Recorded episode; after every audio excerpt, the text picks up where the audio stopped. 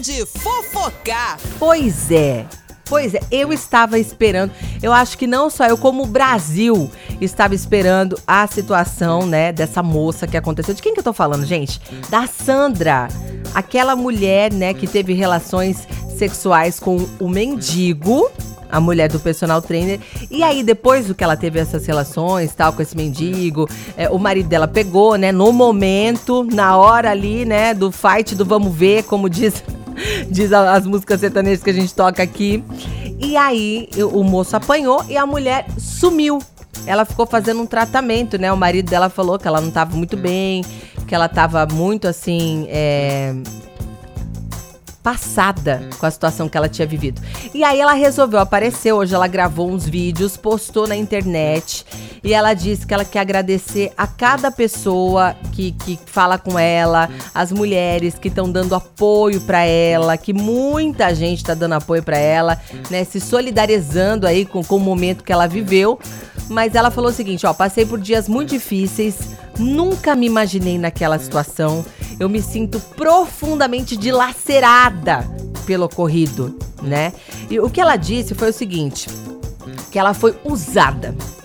Foi usada naquele momento. E que ela vai provar a verdade dela, que ela vai até o fim. Que isso que aconteceu, né? Que esse mendigo fez com ela.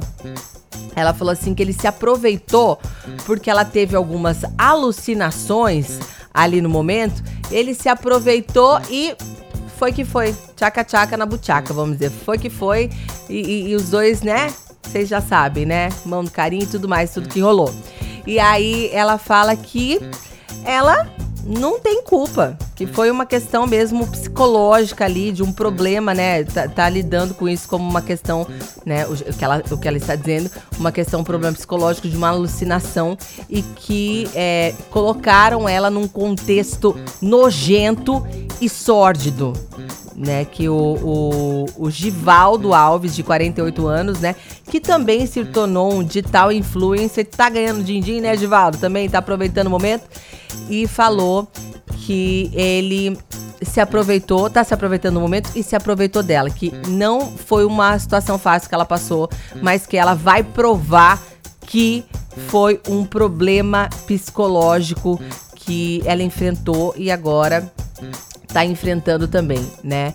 É, então, é isso. A gente vai conferindo, né, no, no decorrer. Ela, ela mantém essa essa a mesma coisa, né, que o personal trainer, o marido dela falou também na época, né, que ela tinha sido estuprada, né? Ela mantém isso também, que é um problema psicológico e disse que vai provar a inocência dela e que a justiça vai ser feita e agradeceu a todas as mulheres que estão ao lado dela.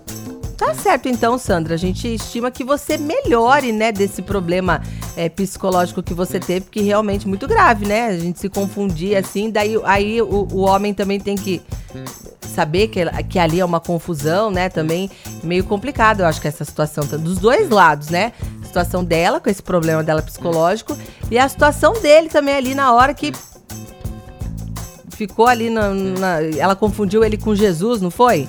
Aí como que ele ia fazer, né, ali na hora? Sei lá, não sei.